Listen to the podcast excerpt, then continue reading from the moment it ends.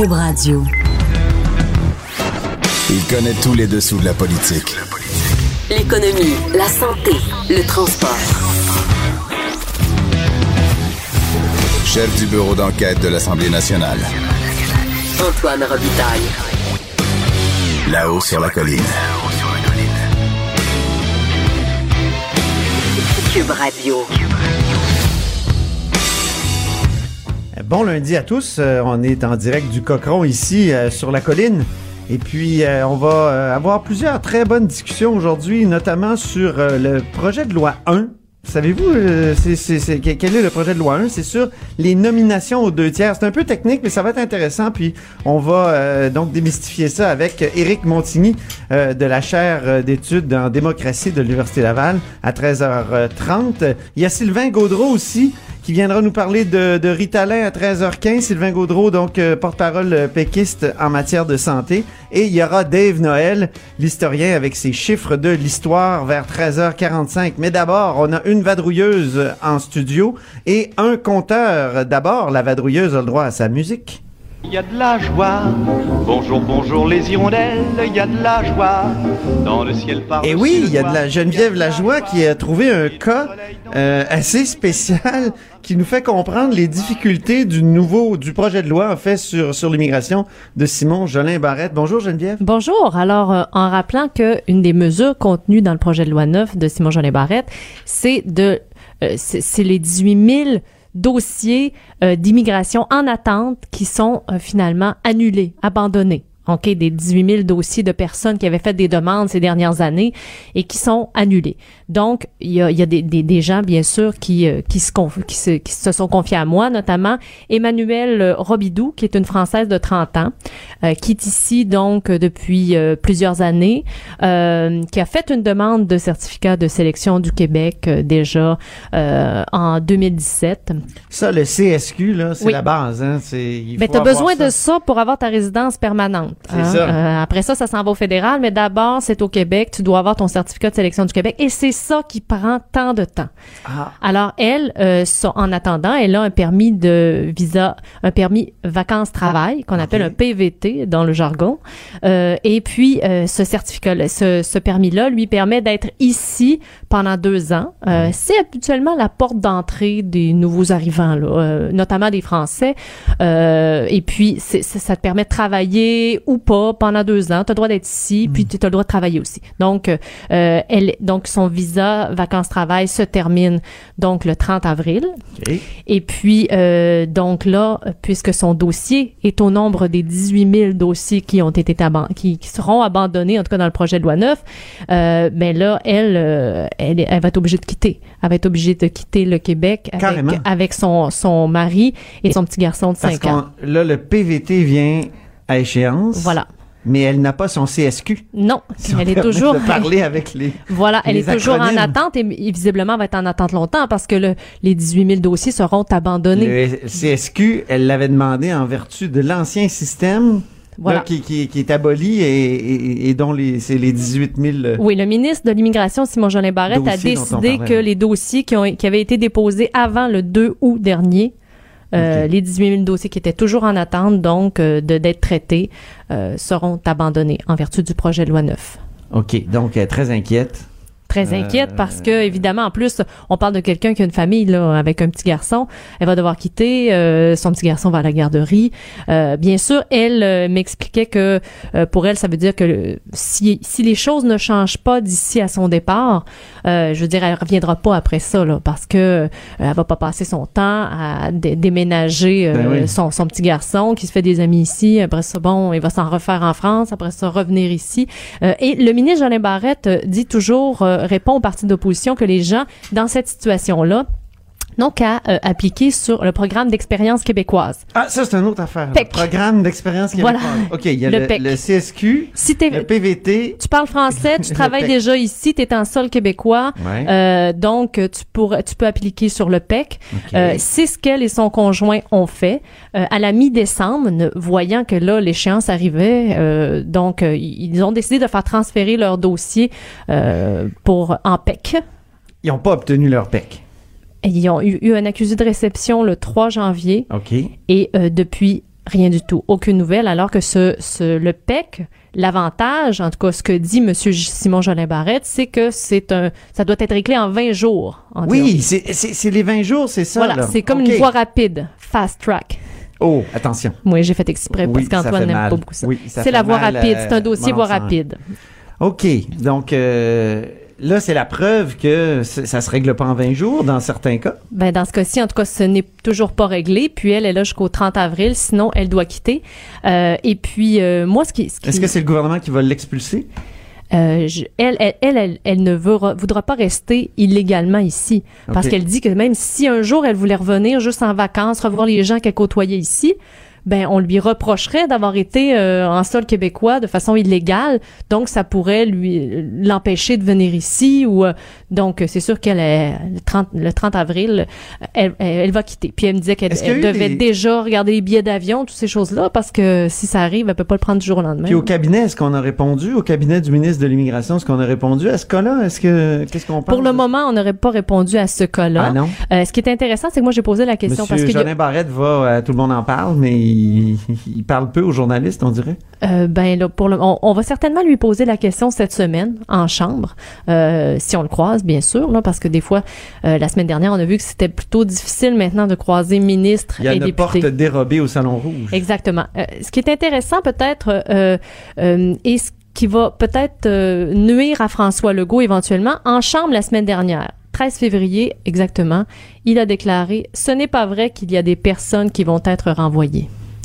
Ça, si jamais les si jamais il y a des cas, il y a des gens qui, qui vont être envoyés, cette phrase-là va revenir souvent euh, dans la bouche des partis d'opposition, Ah oui, effectivement. ça va revenir hanter le premier ministre. oui, peut-être peut-être une petite précision. complexe, c'est- c'est- c'est- Oui. ce dossier-là, je, je trouve. Je suis sûr C'est très compliqué. de la population et même des animateurs, mettons, de là-haut sur la colline, qui sont mêlés. C'est très compliqué, effectivement, mais c'est pour dire à quel point c'est compliqué aussi d'immigrer ici, là. C'est pas simple. Ah oui, hein? Puis euh, la dame expliquait tous les, les dossiers qu'il faut fournir, euh, ton bulletin de notes, euh, puis il faut que ça soit conforme. Oui, des bulletins de notes de secondaire, Ah, oui. de, de, de cégep, euh, euh, faut que ça soit copie conforme, tu sais, certifié conforme. Et après deux ans, si tu voulais refaire une demande, par exemple, ben là, ça fait déjà plus de deux ans, ton certifié conforme ne, ne, ne, ne fonctionne plus. Mais tes notes, tes notes de secondaire et de, de cégep, là, ils n'ont pas changé. Ah oui, c'est vrai. C'est ça, exactement. Donc, euh, c'est le, le, le... Vous connaissez bien des gens qui ont émigré, vous, euh, Geneviève, je crois. Personnellement, oui, il y en a quelques-unes dans ma famille. c'est bon. C'est pour ça que vous vous intéressez aussi et vous êtes aussi pertinente sur ce sujet. Geneviève. Oui, je voulais, je voulais te préciser, Antoine, Oui. que j'avais quand même fait la demande au cabinet du ministre, à savoir les gens qui sont actuellement au ministère de l'Immigration et qui ne sont pas affectés euh, justement aux dossiers qui sont suspendus en ce moment. Hein, il n'y a plus de dossiers qui sont traités là, en vertu du nouveau programme ARIMA et les, si les 18 000 sont abandonnés, je veux dire, il n'y a plus rien qui se traite à ce niveau-là. Alors j'ai demandé, ben, les, les ministères, les, les, pardon, les fonctionnaires du ministère de l'Immigration, qu'est-ce qu'ils font à l'heure actuelle? Alors, on m'a répondu qu'une partie est affectée au suivi des dossiers pour lesquels une décision finale a déjà été rendue. Donc, c'est des dossiers qui avaient déjà été acceptés, puis bon, il doit avoir un suivi à faire. Et une autre partie des, euh, des fonctionnaires euh, sont affectés au traitement des demandes d'immigration temporaire, c'est-à-dire, ça, c'est, ce sont des dossiers euh, qui sont faits avec le fédéral. Donc, tout ça pour dire qu'il y a certains qui doivent quand même pas avoir grand-chose à faire. Heureusement, il y a beaucoup de neige puis il y a du ski en masse à faire. Exactement. OK. Merci beaucoup, Geneviève Lajoie. Plaisir. Je me tourne vers- maintenant vers notre compteur. Il est très heureux depuis qu'on a retrouvé euh, Dalida quand même. Oui. Et euh, deux sujets aujourd'hui très intéressants. Euh, le premier, la santé. Le deuxième, l'emploi.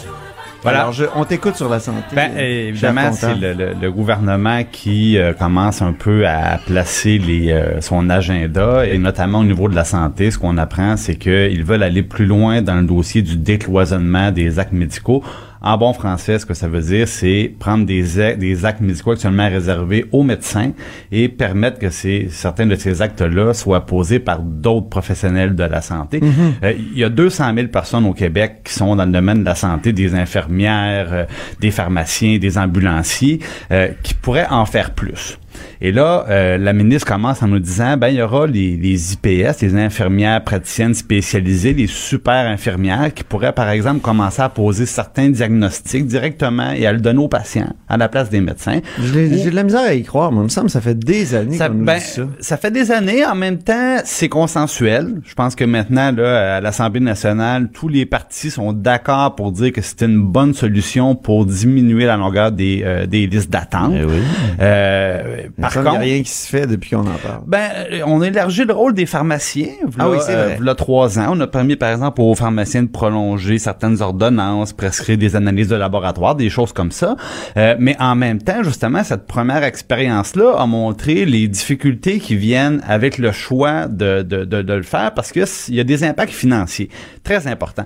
Justement, quand on a élargi le rôle des OK, pharmaciens... on a, on a voulu enlever ça aux médecins, mais ça a coûté plus cher. Ben, c'est ça a coûté plus cher C'est-à-dire, on a voulu que- décharger la, tâche des médecins, le- donner ça à la pharma- aux pharmaciens. Oui. Ça a coûté plus cher. Ben oui, parce que les, les pharmaciens, eux autres, ils ont dit, ben nous, on est très heureux de savoir que nos, nos pouvoirs et nos responsabilités vont être élargis, mais évidemment, on, on va être payé en conséquence. Bon, c'est, ça va de soi. Ben oui. Mais de l'autre côté, euh, les, ces gestes-là qui étaient posés auparavant par les médecins, ben on n'a pas pu soustraire euh, soustraire ça de leur facture parce que en Ah tant- non? non parce que souvent euh, des quand on va voir par exemple il était beaucoup question de renouvellement de prescription. Quand on parle du rôle des pharmaciens euh, et quand c'est un médecin qui posait ces gestes-là ben lui ce qu'il chargeait c'était tout simplement d'avoir ausculté le patient. Ah, donc il y avait des problèmes il y avait des problèmes techniques qui venaient avec ça Donc, dans la définition de l'acte posé, il n'y avait pas le terme renouvellement de, de la- de l'ordonnance. Voilà. Donc, Ah. le- les médecins, ça a été difficile. Ils ont continué de- à sculpter. Ils ont continué à sculpter. Et là, quand on parle maintenant de vouloir, par exemple, au niveau de la, de la, de la vaccination, que ça soit fait par des pharmaciens ou que ça soit au niveau que de certains diagnostics posés par les super infirmières, ben on retombe où? On retombe dans la négociation du salaire des médecins parce que si on n'est pas capable de leur faire accepter certains compromis, la facture monte. Et quand la facture monte, ben euh, on sait que la CAQ est déjà dans le gouvernement de la CAQ est déjà dans ces difficultés-là. La semaine passée, les maternelles 4 ans, ça pourrait coûter trois fois ce qu'on nous avait dit. Euh, on a créé une prestation pour les personnes euh, âgées qui n'était pas prévue. Il y en avait pour un demi-milliard. On sait que maintenant, les, les- les grands projets là, qui avaient été annoncés en campagne électorale, que ce soit la prolongation du REM à Montréal ou le troisième lien à Québec, ça faisait pas partie euh, de l'enveloppe supplémentaire euh, qu'avait prévu le gouvernement. Donc, il y, y a un casse-tête financier derrière ça. Et euh, la clé, ça va être la fameuse, la fameuse étude dont on parlait euh, concernant le salaire des médecins. Est-ce qu'on va être capable de dire que les gestes qui vont être délégués à d'autres, euh, à d'autres professionnels, est-ce qu'on va pouvoir réduire ça de votre rémunération? C'est là que c'est beaucoup moins sûr. C'est ça. Bon, ben, on va, on va surveiller ça attentivement. Quant à l'emploi maintenant, peut-être Oui, un petit ben, mot sur l'emploi, parce qu'il y a eu des chiffres sur un l'emploi. petit mot rapide, euh, c'est- tout autre sujet en terminant. Tout autre sujet, donc l'Institut de la statistique a publié son bilan 2018. Euh, bon, première des choses, euh, on a la note finale du gouvernement libéral, c'est-à-dire il s'est créé euh, 202 000 emplois Ah au oui. cours euh, des euh, depuis 2014.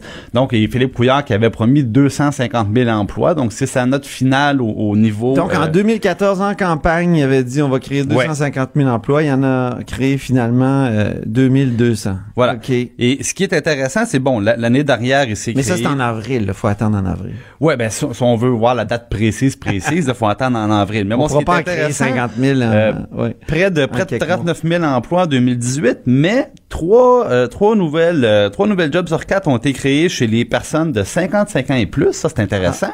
Alors Les membres que- de FADOC comme moi? oui, les membres de FADOC euh, comme toi, euh, 70% des nouveaux emplois aussi comblés par des femmes. Ça Ah. aussi, c'est intéressant.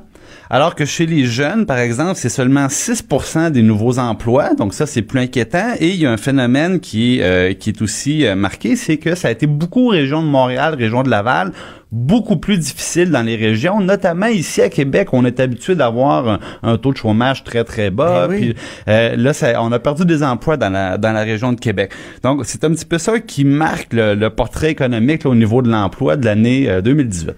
Bien, ben merci beaucoup pour ce tour d'horizon, euh, cher compteur. Donc, euh, Jean-François Gibault, qui est directeur de la recherche à QMI. On dit souvent que les murs ont des oreilles. Nous, on on a deux vraies oreilles à l'intérieur des murs du Parlement. De 13 à 14. Là-haut sur la colline. Oui, et mes oreilles tout à l'heure ont entendu avec intérêt euh, Sylvain Gaudreau, porte-parole du Parti québécois en matière de santé, qui discutait de TDAH, de surmédicalisation, donc on donne trop de pilules à nos jeunes, et c'était bien intéressant. Donc bonjour Sylvain Gaudreau. Oui, bonjour M. Robitaille. Oui, vous, receviez euh, des, pédiatres qui ont déjà soulevé euh, cette question-là dans une lettre à la fin janvier sur la surmédicalisation des jeunes euh, qui sont atteints ou non de, de troubles de déficit d'attention avec hyperactivité. Pourquoi donc ce matin recevoir les docteurs Labbé, Falardeau, Bouchard et Poulain? Oui, qui représente un groupe de 65 pédiatres qui ont signé une deuxième lettre. Vous vous souvenez qu'ils avaient fait une première lettre le 31 janvier qui avait fait beaucoup de bruit. Depuis Oui. ce temps-là, euh, ils ont fait, euh, ils, ils ont continué leur travail. Euh, certains d'entre eux ont même été à tout le monde en parle. Et euh, il y a une deuxième lettre aujourd'hui euh, où ils proposent des solutions. Puis le groupe de pédiatres euh, a augmenté. Alors aujourd'hui, euh, moi, je, je, je leur servais, si on veut, de, de porte d'entrée ou de levier à l'Assemblée nationale pour pouvoir faire en sorte que leur, leur message soit entendu par les députés et le gouvernement. Et j'ai proposé de tenir un mandat d'initiative de commission parlementaire sur le sujet. Donc, un mandat d'initiative, c'est au fond les, les, les élus là, dans une commission parlementaire qui se donnent le mandat d'étudier une question euh, brûlante, une question importante, c'est ça? Exact. Euh, vous vous souvenez que euh, le- la, la loi sur l'aide médicale à mourir est, est issue euh, en premier lieu là d'un mandat d'initiative, donc ça peut aller très loin. Alors, le mandat d'initiative dans ce cas-là fera en sorte qu'une commission parlementaire pourrait se saisir de ce, ce problème de la surmédicamentation des euh, des, de- des, des des médicaments en fait pour euh, le TDAH et euh, on pourrait ainsi entendre justement le groupe de pédiatres, on pourrait entendre des gens du réseau euh, de l'éducation, on pourrait entendre des psychologues, euh, des sociologues même, parce qu'il y a même des questions sociologiques qui pourraient se demander, se poser, parce que vous savez qu'on est de deux à trois fois euh, supérieur au reste du Canada dans les prescriptions de, médicaments là, comme le Ritalin, par exemple, pour les enfants, entre autres de 10 à 16 ans. Ben oui, pourquoi? Pourquoi c'est comme ça? Et, est-ce que nos, jeunes sont effectivement plus atteints de ce trouble, de ce trouble-là? Ben, écoutez, moi, je, je serais bien euh, présomptueux là, de vouloir commencer à tirer des, des conclusions. Euh, euh, c'est pas à moi de le faire. C'est pour ça qu'on on propose aujourd'hui une commission parlementaire sur le sujet euh, qui pourrait recommander, ben, qui pourrait à la fois documenter le problème, essayer de comprendre justement ce qui se passe, et euh, deuxièmement, arriver avec des recommandations. Et une des suggestions qui est faite par le groupe de pédiatres aujourd'hui, c'est de remettre en, en œuvre, si on veut, un comité qui avait été créé il y a 20 ans sous Mme Marois quand elle était ministre de la Santé en 1999, euh, regroupant un genre de comité conseil regroupant à la fois des médecins mais aussi des gens du monde de l'éducation euh, pour euh, solutionner cette, cette question-là. là. Mais ce n'est pas la seule chose qu'il euh, qu'il propose, parce que je sais que vous allez me dire, bon, encore un comité. Mais euh, il propose, par exemple... Bon, encore un comité. Je, je l'ai voyez, dit. je, je vous connais, je vous connais très bien. Alors, il propose aussi, par exemple, d'améliorer l'accès à des services euh, psychosociaux. Alors, c'est beaucoup plus large que strictement un, un côté clinique. Il propose de revoir les questionnaires d'évaluation des TDAH. Euh, ils veulent faire euh, également offrir plus d'activité physique, c'est ce qu'ils proposent. Donc, euh, 30 à 45 minutes d'activité physique aérobique à tous les jours, par exemple en milieu scolaire.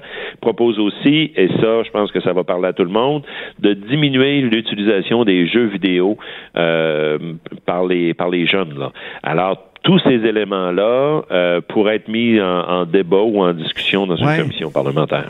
Mais Sylvain Gaudreau, est-ce qu'on n'est pas un peu contradictoire au Québec? D'une part, on investit des, des sommes importantes dans la création de jeux vidéo. hein. on s'enorgueillit des grappes là, qu'on crée, des grappes industrielles. Justement, à la même époque où Mme Marois créait son comité, euh, il, y avait, il y avait des investissements. Puis on, on a remercié M. Landry quand il est décédé pour ça. Puis en même temps, on c'est comme si on, on, on, on voit nos, on voit nos jeunes se, se, se vautrer là-dedans, être toujours happés par les écrans. Et c'est comme si on subventionnait la production de drogue pour, pour ces jeunes-là, pour Ben, une sorte de drogue, ces jeux vidéo. Est-ce qu'on n'est pas si contradictoire vous- au Québec? Euh, Ben, c'est comme si vous me disiez, on ne devrait pas soutenir, par exemple, l'émergence de toute une filière de, de microbrasseries partout à travers le Québec, parce qu'on a peur que les gens deviennent alcooliques.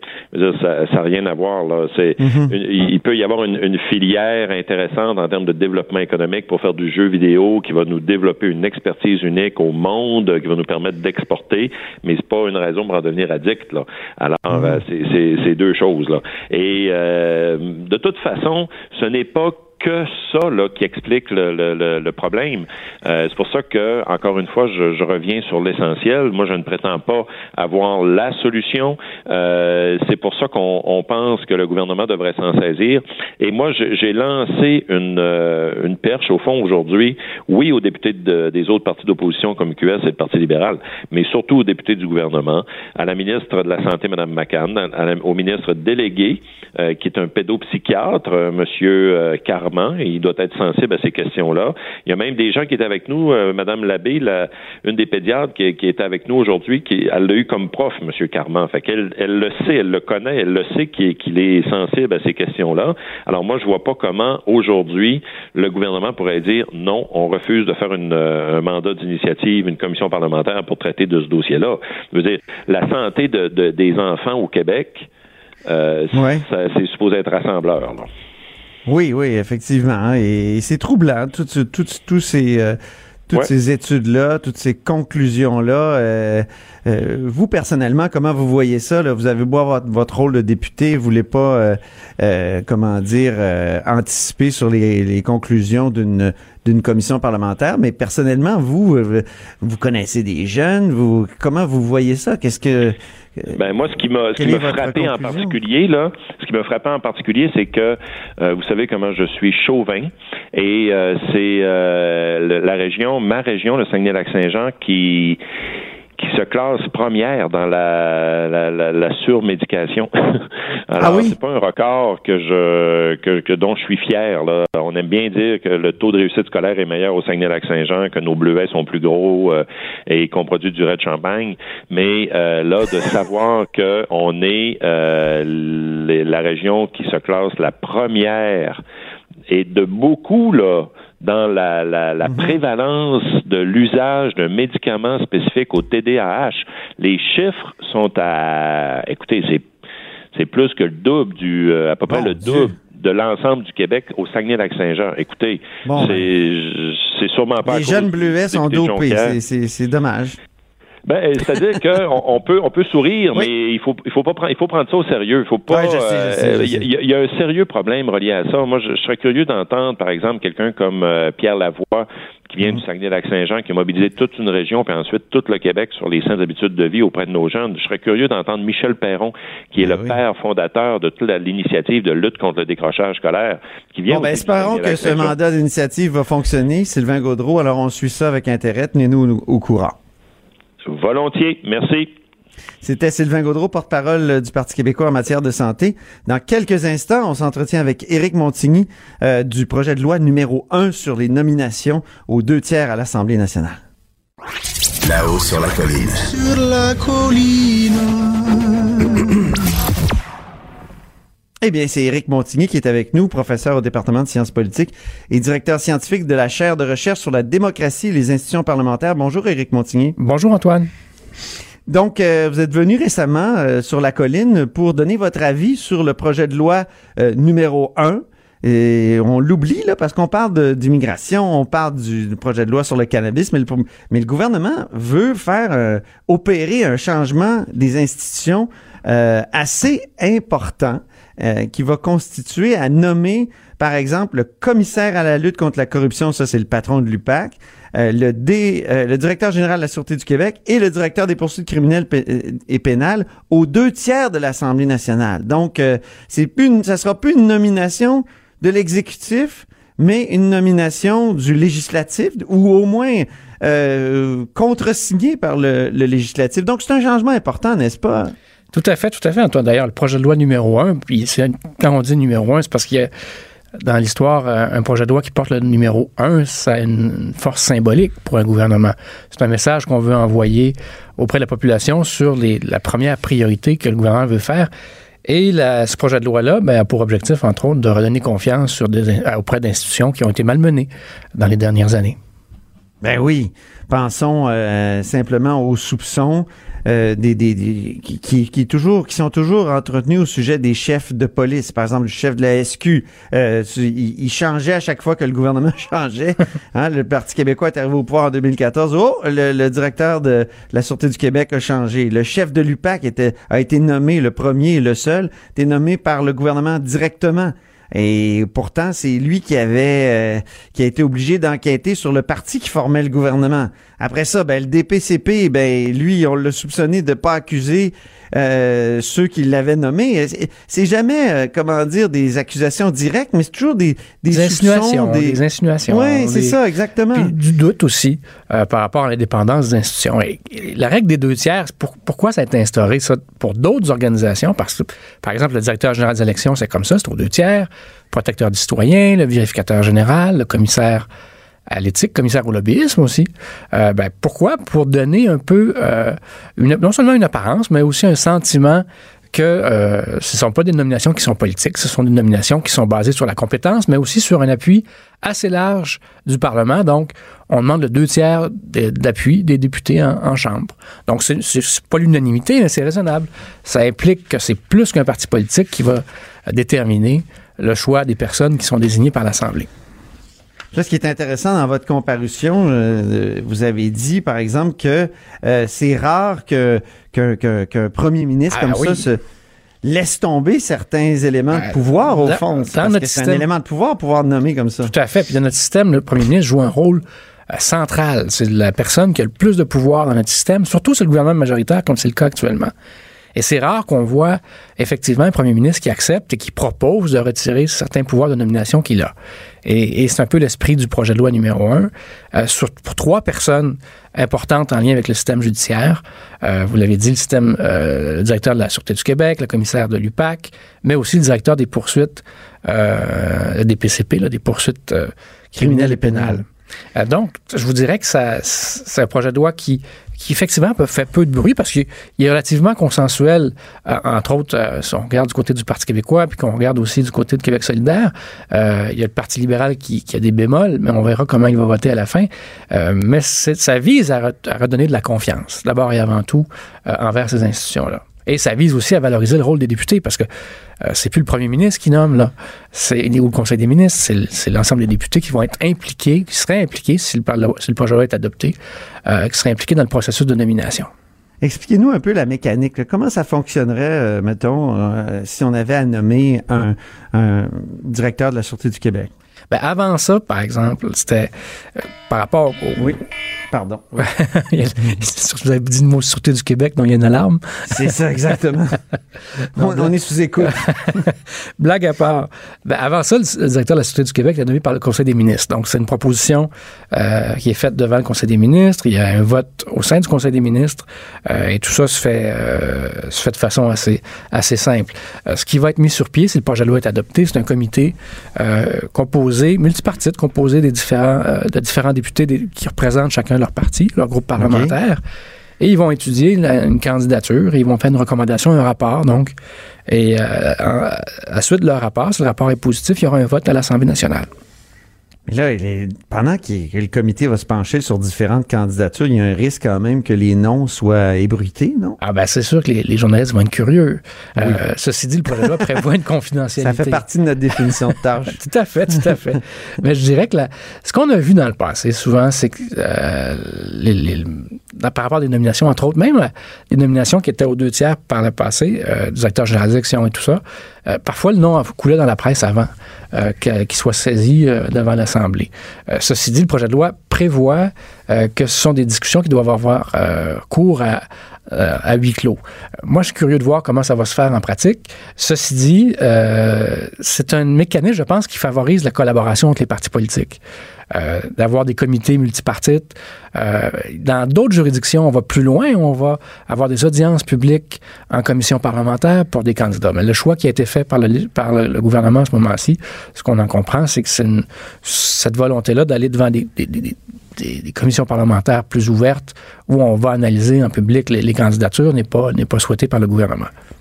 Euh, le projet de loi allonge aussi des mandats, hein, si je ne ben, m'abuse. il précise, il précise des, mandats. Ce qui est important, c'est une stabilité temporelle, je pense. Donc, d'avoir des mandats qui sont plus longs qu'une législature. C'est-à-dire que c'est pas, euh, c'est pas une seule, une seule législature qui, euh, qui va changer euh, une personne qui est nommée aux deux tiers. C'est drôle. Je, vous écoutais devant le Parlement, puis vous disiez, il y a quand même un danger si c'était trop long. Ah ben oui. là, vous avez cité le cas de J. Edgar Hoover. Ben, le danger, premier directeur du FBI qui, qui, l'a été pendant 48 ans. Ben, il y a des Mais là, il n'y aurait pas de danger dans, la loi. On parle, de 10 ans maximum dans le cas ben de la oui, ça. Ben, le danger dans des systèmes, s'il n'y a pas de mécanisme de contrepoids, puis il y a un pouvoir de destitution aussi dans le projet de loi qui est prévu, c'est qu'on a des une confusion entre la personne qui, qui, occupe la fonction et la fonction. Euh, c'était le cas, par exemple, de M. Hoover au FBI aux États-Unis, où il devenait un État dans l'État. Et ça, euh, ça, je pense que c'est pas, pas souhaitable dans une démocratie. 48 ans, c'est hallucinant. Oui, avec, il a été avec des dossiers 10 mai 1924 jusqu'à jusqu'à sa mort en 72, c'est ça? Ben oui, puis si on, si on se fie à ce qu'on entend, c'est qu'il y avait des dossiers sur certains politiciens qui faisaient en sorte qu'il y avait, qu'il y avait un peu un pouvoir, euh, un pouvoir occulte qui, euh, sur la base d'informations qui avait colligé auprès, auprès de certains politiciens. Et là, vous l'avez dit, les libéraux sont, sont peut-être pas, euh, comment je pourrais dire, euh, très enthousiastes à l'égard de, ce projet de loi-là. Il y a Marc Tanguay qui vous a posé des questions du, Parti libéral. Ils disent que tant qu'à y être, il faudrait nommer les juges aux deux tiers de l'Assemblée nationale. Puis il y a Christine Saint-Pierre qui a dit, ben, pourquoi pas le SPVM aussi aux oui, effectivement. La, position euh, plus récente du Parti libéral du Québec, c'était de s'opposer à, à, étendre le vote aux deux tiers, donc de protéger un peu la prérogative de l'exécutif en matière de nomination. Euh, ce que je comprends des échanges que j'ai eus, c'est que ça va dans, deux directions. D'un côté, certains députés du Parti libéral penchent pour être contre ce projet de loi-là, alors que d'autres cherchent à étendre la portée de l'application de la loi. Alors, il faudra voir le fruit de leur discussion caucus, euh, mais ce que j'en comprends, c'est que certains, entre autres, des questions de Mme Saint-Pierre portaient sur des éléments pour bonifier la, loi, euh, contrairement à, de, ses collègues qui, étaient plus, plus réfractaires. Alors, on, verra comment tout ça va atterrir, mais l'objectif des députés en commission parlementaire, je pense qu'il peut être double. Mm-hmm. Parfois, les députés vont, vont tenter de bonifier le projet de loi, alors que d'autres vont tenter euh, de faire un peu de, de, de, je dirais, de partisanerie politique pour, pour mettre en, mm-hmm. valeur un peu les positions de la formation politique ou pour embêter le gouvernement. Euh, mais ceci dit, euh, je pense que le processus, puis c'est beaucoup moins partisan d'ailleurs, de toute façon, une commission parlementaire que ce qu'on peut voir à la période des questions. Oui, le, oui. But, le but étant d'améliorer le projet de loi qui est devant, qui est devant la Chambre. C'est pas une garantie absolue en même temps nommer euh, ces personnes-là aux deux tiers. Non, vous le dites vous-même dans votre comparution. Non, tout à fait, parce qu'on l'a vu, euh, par exemple, la présidente ou l'ancienne présidente de la commission euh, des droits de la personne, ben, elle était nommée aux deux tiers de l'Assemblée. Ça s'est pas révélé être une nomination qui était qui était judicieuse parce qu'il y a eu beaucoup de problèmes à l'interne à la commission. il y a eu un rapport du protecteur du citoyen qui a fait en sorte qu'elle a dû quitter ses fonctions. Moi, je dirais que la, ceci dit, ce que ça fait, euh, c'est qu'il y a ça, de façon générale, permet d'avoir une nomination qui, euh, qui va chercher une, adhésion des parlementaires, qui, qui, s'élève un peu au-delà de la partisanerie. Euh, parce que un des éléments, puis on a fait une recherche il y a quelques années sur le, le rôle des députés. un, des, éléments que les citoyens reprochent aux députés, c'est qu'ils ne sont pas suffisamment euh, capable de jouer le rôle de contrôleur de l'activité gouvernementale. Ah oui. Et lorsqu'on donne plus de pouvoir aux, députés, notamment pour les nominations, ben on vient contribuer à renforcer ce pouvoir de contrôle euh, auprès, auprès de l'exécutif. Et il y avait vraiment un mhm. écart. L'étude qu'on avait fait, c'était, on avait mesuré un peu qu'est-ce que les politiciens pensent que les citoyens attendent d'eux comme députés. Et les questionnaires qu'on a envoyés aux élus, ils nous répondaient, ben, ils s'attendent à ce qu'on soit des représentants de leur, leur représenter à l'Assemblée qu'on soit des représentants de circonscription en premier. Euh, alors que lorsqu'on a fait un sondage auprès de l'électorat, auprès des citoyens, ben, ce qu'on a vu pu valider, vérifier, c'est que l'attente numéro un, c'est qu'il contrôle, au-delà de la partisanerie politique, au-delà des lignes de parti, qu'ils soient des contrôleurs de l'exécutif, qu'ils soient des contrôleurs du gouvernement qui demandent au gouvernement de rendre des comptes. Et, et là-dessus, ben, il y a des, des- des choses qui doivent être mises en place pour, pour avoir une adéquation entre les attentes de la population et, le- et le rôle du député. Et ça, je pense que ça fait partie d'un pas dans cette direction-là. L'indépendance des, des, des, des personnes nommées comme celle-là, là, et on veut qu'elle soit le plus indépendante euh, Oui. possible. Ça dépend de la nomination, mais ça dépend d'autres choses, d'autres éléments. Ben, les budgets, Euh, entre autres. Oui. Les D'où budgets, viennent les- pouvoir- viennent les budgets, d'où ouais, viennent les budgets? Est-ce que, c'est- par exemple, dans le cas du directeur général des élections, ces budgets, ben, il peut les puiser à, à même le Fonds consolidé euh, du Québec. D'autres, comme le protecteur du citoyen, euh, comme le commissaire au lobbyisme, ce sont des budgets qui sont euh, donnés par le bureau de l'Assemblée nationale. Mhm. Alors que dans le cas des, des gens qui vont être nommés aux deux tiers, ben là, ce sont des budgets qui viennent, qui viennent de l'exécutif, qui sont adoptés par l'Assemblée nationale, oui, mais qui, qui dans le fond, euh, sont Le rattachés des vérificateur général aussi? Oui, le vérific- vérificateur général sont des budgets qui sont donnés par le bureau de l'Assemblée nationale du Québec. Donc, par le législatif, il y a encore plus d'autonomie, si on veut, euh, quand on Ouais. a des budgets qui sont donnés par le bureau par rapport à l'exécutif. Donc, il est vraiment. euh, il, il peut pas puiser là, comme le DG. Non, le, a le juste- directeur a- général, c'est intéressant. Parce que lui, il y a uniquement le directeur euh, général des élections qui peut le faire, puis ça s'explique parce que c'est vraiment l'arbitre euh, ultime des débats électoraux. Alors, c'est cette raison-là qui lui permet d'aller puiser, mais bien sûr, il n'en abuse pas. Mais ce qu'on a vu, par exemple, dans dans la suite de la commission Charbonneau, c'est qu'il y a eu euh, plusieurs embauches au directeur général des élections, notamment pour le contrôle du financement des partis politiques. Donc, il y a eu euh, plusieurs investissements qui ont Mhm. été faits pour resserrer euh, les pratiques en matière de financement. Dans le, cas du, dans le cas du renouvellement des mandats, ça, je- Oui. ça me semble bien important. On l'a vu à l'UPAC, à quel point le fait que le mandat soit renouvelable, ça a posé de sérieux problèmes. En tout cas, ça a soulevé de sérieuses questions parce que il y a eu des arrestations quelques jours avant la, la possibilité qu'il y ait renouvellement Donc, on a eu l'impression que M. Lafrenière faisait pression sur le gouvernement pour dire Hey, si, si vous me renouvelez pas, voilà ce qui va vous arriver. Ah, tout à fait. Puis le- l'enjeu pour le public, c'est se questionner est-ce que vraiment la personne en, question est capable de faire son travail de façon indépendante? C'est le gouvernement qui a de vie ou de mort sur, sur la suite de sa carrière? D'où, je pense, la, pertinence d'avoir des, mécanismes qui impliquent davantage des parlementaires dans, ce- dans ce type de nomination-là pour s'assurer qu'il y a une confiance euh, plus étendue envers notre système, euh, notre système policier, mais le, notre système judiciaire aussi. Là. Moi, je, C'est important l'indépendance à notre époque. Je pense que euh, les gens veulent des, des, Oui. des, des personnes, des personnages euh, indépendants du pouvoir politique. oui, puis on, Donc, on le voit. on- nomination, combien de temps ils sont nommés, le mandat renouvelable, la provenance des budgets, puis qui destitue. hein? Aussi, tout à destituer? fait. Puis on le voit aussi par le fait que maintenant plusieurs ministres, ou des, gouvernements, ou même l'opposition de, demandent, on l'a vu dans le cas d'un lanceur d'alerte, euh, où l'opposition demandait l'implication d'une pe- une personne désignée, soit le protecteur des citoyens pour faire enquête. Ben. Euh, même chose pour le gouvernement dans le passé, où on demandait au vérificateur général de faire la lumière sur une situation. Pourquoi on fait ça comme gouvernement? C'est parce qu'on se dit que les gens ont confiance dans les personnes qui sont indépendantes, les personnes désignées par l'Assemblée. Donc, ils ont un, niveau de confiance plus élevé euh, que, par exemple, c'est une enquête interne au sein d'un ministère. Euh, Et je vous dirais que cette tendance-là, dans les dernières années, on l'a vu s'accroître. Le gouvernement ou les partis réclamaient de l'intervention de personnes, de personnes désignées pour faire enquête sur des problématiques réelles. Merci beaucoup, Eric Montigny. C'était un plaisir, Antoine. Antoine Robitaille. Le philosophe de la politique. De 13 à 14. Là-haut sur la colline. Cube Radio.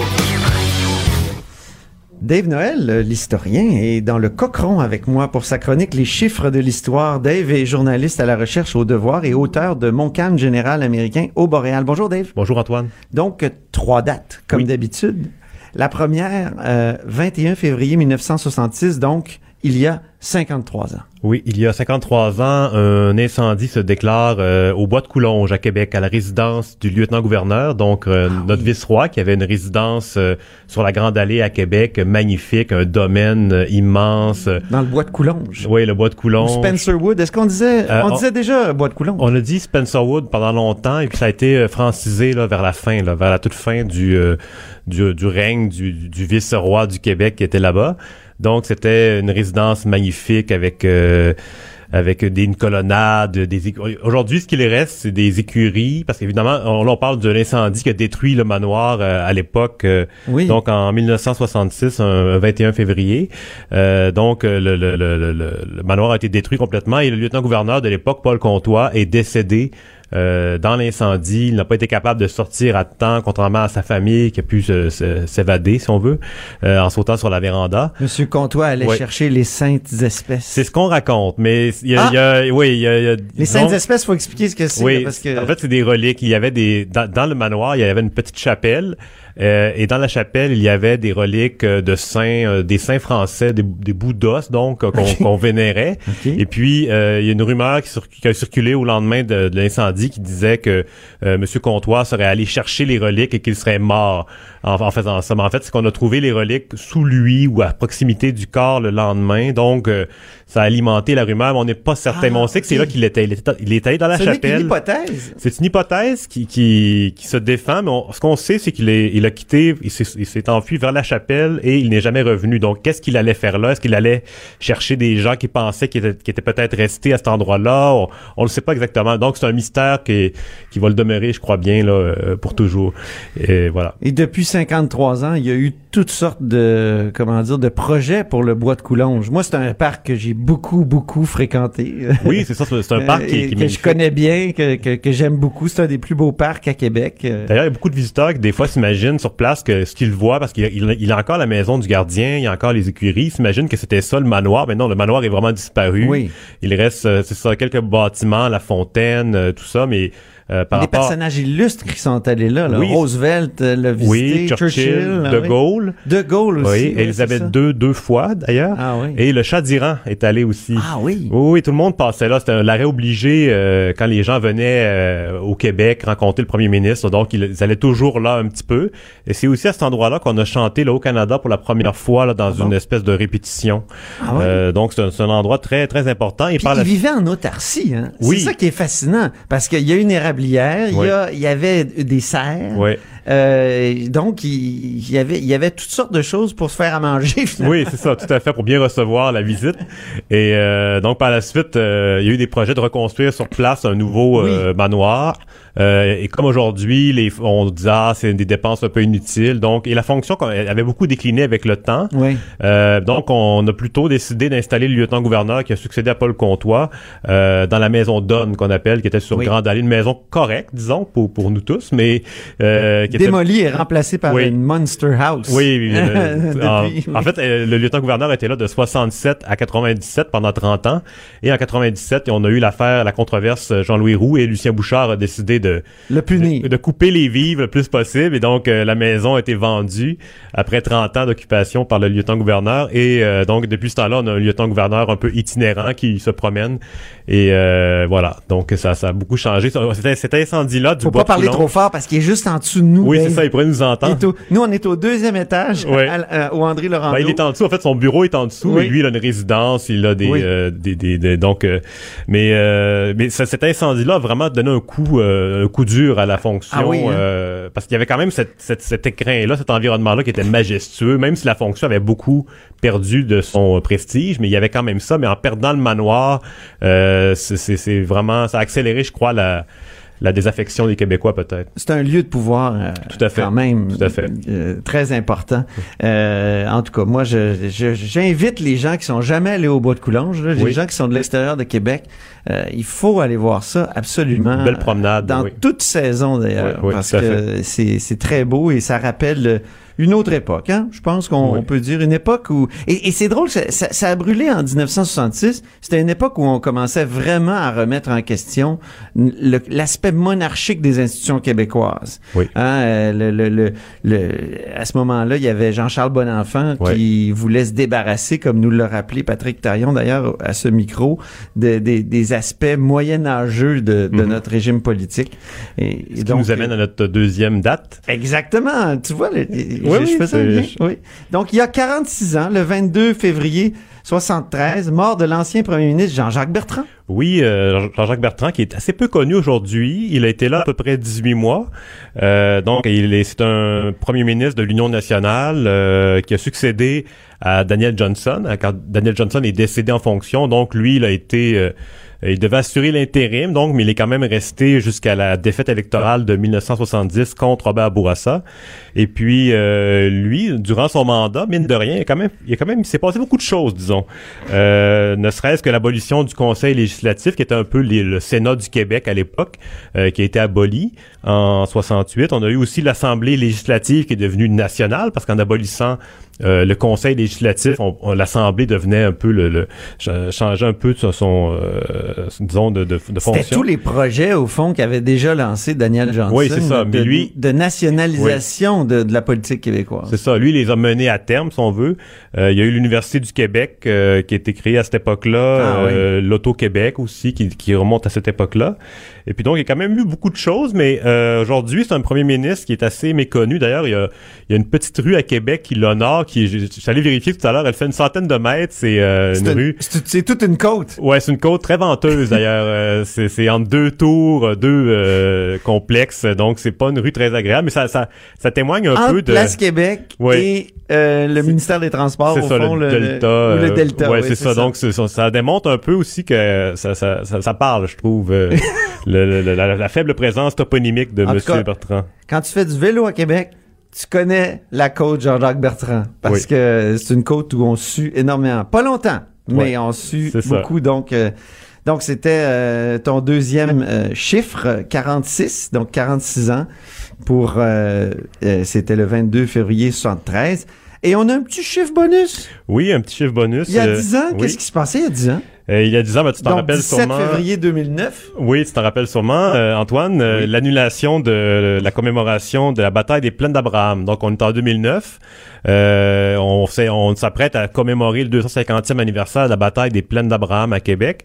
Et euh, le président de la commission des champs de bataille, qui est un territoire fédéral, les plaines d'Abraham, c'est fédéral, euh, Monsieur André Junot, lui, il veut euh, évidemment souligner l'événement. Et dans son programme des fêtes, si on veut, il, prévoit un bal au Parc des Braves avec... L'idée qu'il avait à l'époque, c'était de, rappeler les, les aristocrates ou l'intendant Bigot qui s'était qui continuait de fêter malgré la guerre de la conquête. Euh, Qui donc, dansait sur le pont du Titanic. Ouais, un Hein, peu, ouais, c'est ça. hein? Ouais, tout à fait. Et puis lui, il voulait rappeler ça, mais évidemment, ça. Euh, puis il y avait aussi euh, Wolfe Montcalm, et, euh, leur- descendant, qui était montré sur une photographie en train de se serrer la main. Donc ça faisait un peu bonne entente et ça n'a pas plu, euh, disons, à tout le monde. Euh, Il y a un mouvement d'opposition qui s'est levé. Euh, genre, puis donc le, le Parti québécois, le Bloc québécois euh, était très actif à ce moment-là Ah oui. sur cette question-là. Et puis donc euh, le, le, le 17 février, le- officiellement, on a annulé euh, Ah oui. la reconstitution qui était prévue. là. On avait prévu refaire la bataille avec des figurants parce qu'aux États-Unis, en Angleterre, un petit peu au Québec, il y a vraiment des gens que leur, leur, leur hobby la fin de semaine, c'est de se costumer, d'aller recréer des batailles de la guerre de sécession ou peu importe la guerre. Et puis ces gens-là seraient venus pour cette bataille-là. Et puis donc à ce moment-là, on a annulé ce projet-là complètement. Et puis on a plus plutôt, euh, on s'est plutôt concentré sur des colloques et d'autres événements plus euh, Plus terne. plus plus du bas différent, plus Moins académique. Et euh, c'est à ce moment-là qu'on a créé le Moulin à parole, qui est un peu un contre-événement. Ah Et euh, l'aspect politique est beaucoup là parce que les, les membres du Parti québécois avaient fourni un peu de leur budget discrétionnaire pour financer ça. Et C'était euh, un superbe événement. c'est un événement. Moi, j'avais assisté, c'est 24 heures de, de prise de parole, euh, mais des, des lectures de grands textes de l'histoire politique Oui. du Québec. Ça, ça avait été formidable. Mais un texte qui avait euh, assez marqué, c'était le, le manifeste du FLQ qui avait Oui. été lu. euh, Par Locke Merville. Oui, euh, trois fois, parce que dans le fond, les gens se relayaient, c'était un 24 heures. Et euh, Monsieur Charret avait évidemment dit, Premier ministre avait dit qu'il voulait pas être là, il voulait pas assister à ça, donc euh, ça avait été un moment euh, assez tendu. Oui, oui, je me souviens, on avait beaucoup écrit là-dessus. C'était, euh, euh, comment dire, un fait important de, de 2009. Oui, oui. Et mais je me suis toujours dit, Dave, que toi, en tant que maniaque de la bataille des plaines, que t'aurais peut-être aimé ça, voir une reconstitution. En fait, ben, c'est- on- Parce que t'es l'auteur quand même de Mon calme général Oui. américain. Mais euh, en fait, c'est que ces reconstitutions-là, évidemment, tu peux pas rendre l'ampleur de la chose. Donc, ça donne Ah. un petit aperçu, mais c'est pas. Euh, je crois que d'ailleurs, les plaines d'Abraham, ça recouvre seulement qu'une partie du champ de bataille de l'époque. Ça serait impossible à recon- reconstituer sur le site exact. là. le, le quartier Montcalm a été construit sur le, les- je, je dirais les, les 4 5e du champ de bataille Ils se sont original. battus où exactement? Où a lieu, mettons, le... le- Pour les gens de Québec, Ouais. euh, ben, l'avenue Cartier, c'est bien connu, donc c'est Ah à peu près là, de, de- du chemin Sainte-Foy au chemin euh, Saint-Louis. Euh, donc, si vous vous promenez sur Cartier d'un bout à l'autre, vous êtes sur le champ de bataille, un peu Salaberry, qui est la rue derrière, qui, qui a pas vraiment de commerce là. là. Oui. Mais, euh, donc, c'est ça, c'est ces deux rues-là à peu près qu'on a la ligne de front. là. Donc, reconstitué en 2009, la bataille. euh, bonne chance. euh, Il l'aurait fait dans les champs de bataille, mais Ouais, ça serait ouais. pas au bon endroit. Ouais. Mais à l'époque, il y avait aussi le, le réseau de résistance du Québec, Patrick Bourgeois, Oui. euh, Falardeau, qui était très impliqué En là-dedans. Men- 2009, ouais. Il menaçait de lancer des, euh, des, des pas des bombes de couleur, mais des, euh, des balles de couleur. Ah bon? Euh, ouais, ouais, il y avait, il y avait eu toutes sortes de choses qu'on avait entendues à, à ce moment-là. Donc, euh, c'était un moment, un été marquant, disons. Bien, ben oui, non, ça- mais c'est en février que ça avait été annulé Oui, donc, mais l'événement était prévu pour l'été, mais c'est à ce moment-là qu'on avait mis la, la hache dans le. Donc, on avait trois dates aujourd'hui. 21 février 66, mort du lieutenant-gouverneur Paul Comtois dans l'incendie du manoir du Bois de Coulonge, donc il y a 53 ans. Deuxième, 22 février 73, mort de l'ancien premier ministre Jean-Jacques Bertrand il y a 46 ans. Et euh, un premier ministre un peu euh, oublié, mais sous lequel il s'est produit beaucoup de choses. Et ensuite, le chiffre bonus, c'était il y a 10 ans, l'annulation du projet de reconstitution de la bataille des plaines d'Abraham. Alors, merci beaucoup, Dave Noël. Merci Antoine. Merci. À la semaine prochaine. Alors, c'est tout pour nous à la haut sur la colline. Cube Radio.